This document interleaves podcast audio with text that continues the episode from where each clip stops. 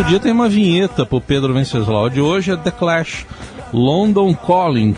Então, já que o Pedro está chamando, alô Pedro, falando de Londres, bom dia. Bom dia, Heisen, bom dia a todos. Aqui em Londres já quase boa tarde. Na verdade, boa tarde, já deu meio-dia aqui em Londres, hora do almoço. Bom, só confirmando para quem ainda não sabe, o Pedro está acompanhando o evento do LEAD Brasil, está reunindo empresários, economistas, políticos em Londres. Ontem você trazia aí, o, você trouxe para gente uma palavra o, o, do Rodrigo Pacheco, foi ontem ou anteontem, agora não lembro mais, mas enfim, você trouxe a palavra do Rodrigo Pacheco, presidente da, do Senado cobrando queda dos juros. Teve resposta do presidente do Banco Central, que está aí também, né? Teve resposta. Esse foi o duelo mais esperado do evento aqui do, do, da conferência do LID que acontece em Londres, uma conferência que reúne empresários, autoridades, políticos e, e aqui no, no, hotel aqui de Londres. E ontem é, o Rodrigo Pacheco fez uma cobrança muito enfática na mesma mesa onde estava sentado ao lado do Campos Neto, dizendo que o Senado defende, fez uma súplica, né, para que, que houvesse uma queda da taxa de juros. O Campos Neto ouviu calado, esperou para dar resposta hoje e deu a resposta na sua palestra, que foi a primeira palestra do evento logo de manhã. Ele falou que o timing técnico não é o mesmo timing da política e explicou meio que o óbvio que se ele promover artificialmente uma queda da taxa de juros, isso vai criar um aumento ali do ciclo inflacionário, vai levar à inflação. Ele usou o caso da Argentina para dizer que a Argentina, além de acabar com a autonomia do Banco Central, é, forçou a queda da taxa de juros e hoje está com uma inflação muito alta. Ele disse que se o Brasil tivesse, não tivesse aumentado a taxa de juros e não houvesse autonomia do Banco Central e não tivesse aumentado a taxa de juros durante o período eleitoral, a inflação hoje no Brasil estaria na casa dos 18%. A gente separou até um trechinho dessa fala do Campos Neto. O Banco Central é um órgão técnico que toma decisões baseadas em critérios técnicos e transparentes. O timing técnico é diferente do timing político e por isso que a autonomia é importante para dar à sociedade a garantia de que a gente tem funcionários técnicos tomando decisões técnicas sem viés político. O custo de combater a inflação é alto e é sentido primordialmente no curto prazo, mas o custo de não combater a inflação é muito mais alto e perene. Bom, tá aí a resposta. Então, ele sempre tem dado esse tipo de resposta, né, Pedro? Então, acho que não poderia ser diferente agora, né? É, o que a convergência que aconteceu na fala do Pacheco e na fala do Campos Neto e na fala de todos os presentes aqui, inclusive dos empresários, foi o apoio ao projeto do arcabouço fiscal enviado pelo ministro da Fazenda, Fernando Haddad, ao Congresso Nacional. É, esse apoio se, se mostrou bastante consistente entre os empresários também, Agora, a ausência sentida no evento de hoje foi justamente da ministra do Planejamento, Simone Tebet, que ligou para o João Dória ontem, avisando que não poderia viajar para Londres, já estava com a passagem comprada, mas acabou tendo que ficar em São Paulo, segundo ela, para justamente fazer os ajustes no arcabouço fiscal, vai ficar reunida com o ministro Fernando Haddad em São Paulo nesse fim de semana. Era muito aguardado também o discurso da Simone Tebet aqui no, no evento. Raiz. Bom, e agora, só para concluir aqui, o que, que mais tem no, no evento, Pedro? Nesse momento está acontecendo um debate aqui é, sobre é, agronegócio. Né? A expectativa era que o ministro Carlos Fávero falasse hoje, e, mas ele acabou tendo que voltar ao Brasil. Ontem ele foi convocado pelo presidente Lula e teve que deixar o evento antes do, da sua palestra.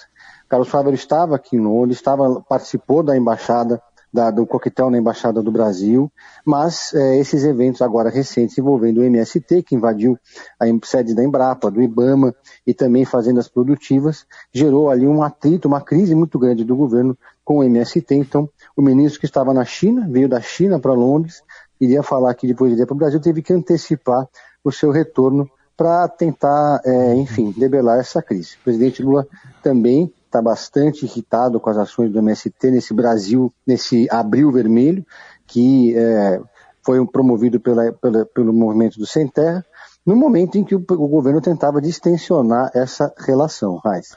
Aliás, você vai trazer novos áudios para a gente sobre esse assunto, mas antes deixa eu trazer a notícia também completa de que o MST ampliou a lista de exigências ao governo Lula enquanto mantém áreas rurais produtivas e de pesquisa sob controle de seus militantes. Então, após ter cedido e feito nomeações em órgãos federais, a gestão petista agora se mobilizou ontem para receber mais demandas. Eh, de Londres, o ministro da Agricultura, como informou Pedro Carlos Fávaro, abandonou o evento, foi chamado de volta ao Brasil.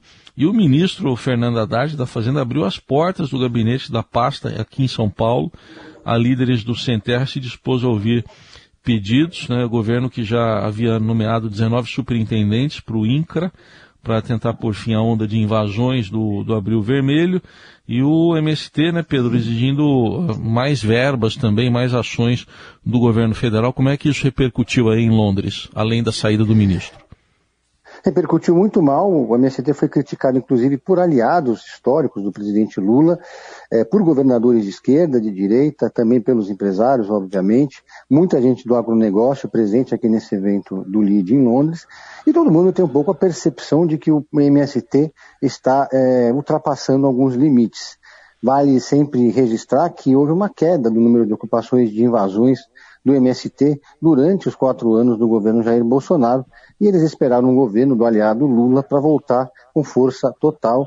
Começaram invadindo a fazenda lá de Suzano, na Bahia, da Suzano, na Bahia, e agora começaram a invadir também órgãos do próprio governo federal.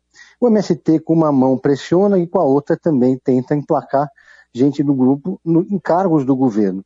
Então é uma relação delicada que trouxe uma agenda negativa muito grande para o presidente Lula, no momento em que o presidente vive já um desgaste em várias frentes diferentes. É, a gente aqui no evento do LID estão presentes cinco governadores e alguns deles, e também uma ex-ministra do Meio Ambiente, de Dilma Rousseff, Isabela Teixeira, e alguns deles também comentaram essa, essa ação do MST de forma muito crítica, conforme esses áudios que a gente vai mostrar agora. Eu acho que invasões são contrárias à lei e tudo quanto for contrário à lei deve ser coibido e evitado.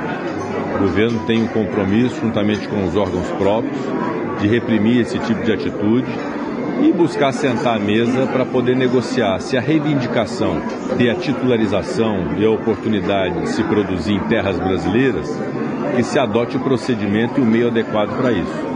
E que não haja um exercício arbitrário das suas próprias razões com invasões dessa natureza.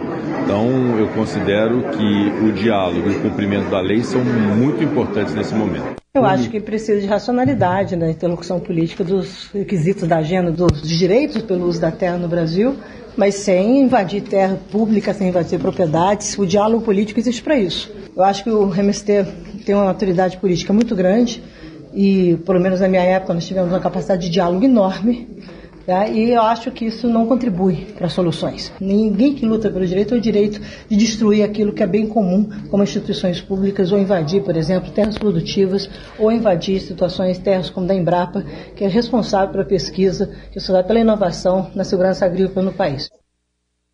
A gente ouviu aí, Heisen, foi é, foi, a gente ouviu, pra, só para situar o nosso ouvinte, a gente ouviu primeiro o presidente do Senado, Rodrigo Pacheco, que vem adotando uma linha muito próxima da agenda do governo no Congresso Nacional, mas nesse caso é, fez, fez, uma fala crítica, e, e, a segunda fala foi da ex-ministra Isabela Teixeira. Mas também o, o, governador do Espírito Santo, Renato Casagrande, que é do PSB, também aliado do governo, também criticou é, o MST. O governador do Rio de Janeiro, Cláudio Castro, que é do PL, partido de oposição, também fez uma fala bastante crítica. E o governador Éder, Helder Barbalho, do Pará, que é do MDB, também aliado de primeira hora do presidente Lula, também fez um discurso bastante crítico, é, incomodado com as ações do MST. Raiz.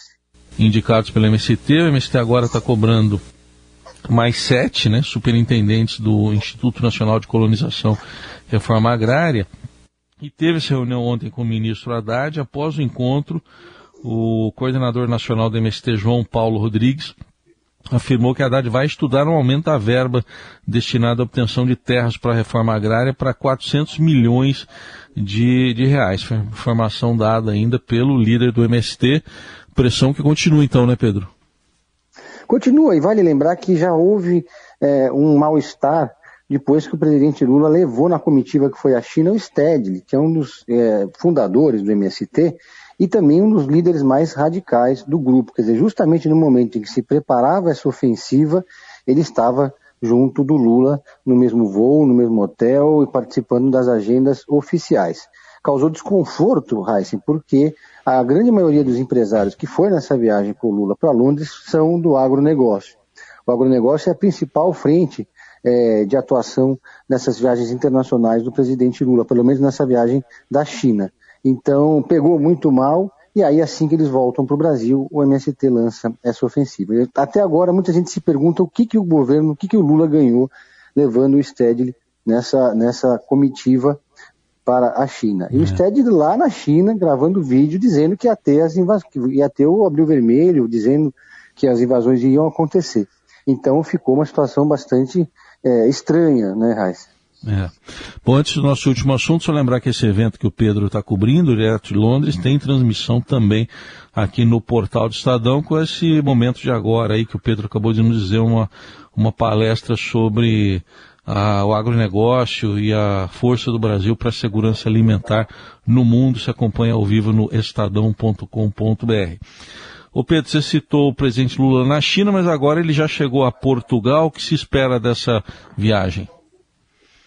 É, chegou a Portugal e chegou, é, antecipou, já duas vezes ele antecipou, né? Era, a ideia inicial era que o presidente viesse para Portugal lá no início de maio, porque ele participaria da coroação do rei Charles, que é o assunto do momento já aqui na Inglaterra, em seguida iria fazer essa agenda em Portugal e de lá iria para a Espanha, fazer um grande giro mas decidiu antecipar. Ele já ele viria, na verdade, na semana que vem, antecipou ainda mais e decidiu vir para Portugal. Chegou hoje pela manhã em Portugal.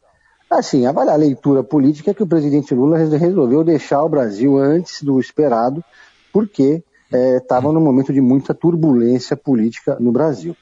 Chegou em Portugal hoje, é, os jornalistas que, alguns jornalistas que estavam aqui no evento tiveram que se deslocar para lá para fazer essa cobertura é, mais, meio inesperada do Lula em Portugal. E os relatos dos colegas aqui é que a agenda está bastante confusa. O presidente Lula hoje, por exemplo, em Portugal tem um dia livre, o que para jornalista é uma loucura, porque tem que ficar caçando o presidente pela capital portuguesa, por Lisboa.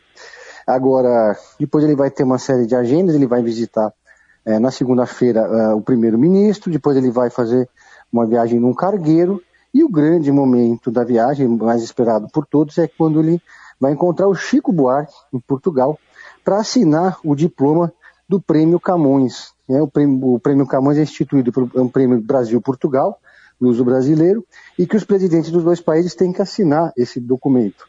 Então, é, o, o, quando era o presidente Jair Bolsonaro, ele se recusou a assinar esse prêmio para o Chico Buarque, e agora o Lula vai fazer essa assinatura. Raiz. É um grande evento, né, que está programado lá para o Palácio de Queluz. Vai ter uma reunião de cúpula também, né, com os portugueses, que eles chamam de cimeira, né, Pedro? Você já viu aí que é, é cimeira que eles chamam. Exatamente. Vai Bom, ter essa cimeira.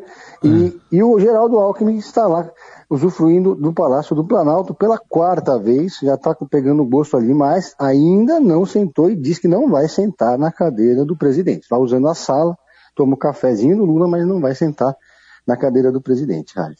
Ele leva a cadeira dele ou é outra que está lá disponível, hein? Não, ele despacha numa sala de reuniões ao lado da, da ah, sala da lado. presidência, mas Entendi. recebe os, os, os seus eh, convidados na sala, na, no sofá que fica ali ao lado da cadeira do presidente. Tá mas certo. isso tudo é um gesto, como eu já disse antes aqui, né, de lealdade, para mostrar que ele é um presidente, é um vice-presidente leal e tem o Brasil, viu ali, os dois últimos vice-presidentes é, tiveram relações conturbadas com os titulares. E o Alckmin faz tudo para mostrar que com ele vai ser diferente. Tá certo. Então, em quase quatro meses de governo, né, praticamente um, uma interinidade por mês aí do, de Geraldo Alckmin né, na presidência. É pois é, Heisen, que seja interino enquanto dure, já dizia o poeta, né? Isso. bom, interino, bom, na, no Reino Unido, né, só a morte que tira um monarca do, do poder, ou a renúncia, eventualmente, né, como já aconteceu no passado. Mas você observa, Isso. apesar de você estar no evento, você observa aí alguma movimentação já envolvendo essa, finalmente, coroação do rei Charles? Total, Raíssa. A Inglaterra já está toda mobilizada, bandeiras por todo canto, muita gente já vendendo souvenirs, a expectativa é que venha muita gente, já, já estão se preparando a logística dessa coroação. E não se fala em outra coisa, né? É, há uma ansiedade muito grande aqui dos britânicos para essa coroação. Esse é, o tema ainda falta algum, algum tempo, mas é, já tem gente vindo para cá já para ficar aqui, pegar lugar na fila para assistir a, a, coroação ali no Palácio de Buckingham. Já tem bastante barraquinha, gente vendendo bugiganga da, do Coronation aqui do, do Rei Charles a, a vida real, real com duplo sentido aí, tá imitando alguma série? A vida real não, agora, agora vai estrear uma série, agora na semana que vem, que é a série A Diplomata, na, na, na Netflix, que é a série justamente de uma, de uma da embaixada, o personagem, a personagem central, a embaixadora americana em Londres. Aí, aliás, já que você falou nesse assunto, fica aí a sugestão para quem gosta é, de série e para quem gosta da Inglaterra, né? Agora, aqui acho que está tudo muito, muito caro para quem é brasileiro. Tá? Cada um real, quer dizer, uma libra são praticamente sete reais, né? Então a gente tem que fazer tudo com muita moderação aqui em Londres. Não está fácil não, viu? Então tá bom. Tá aí o Pedro Venceslau trazendo relatos desse encontro importante em Londres e também da vida real londrina.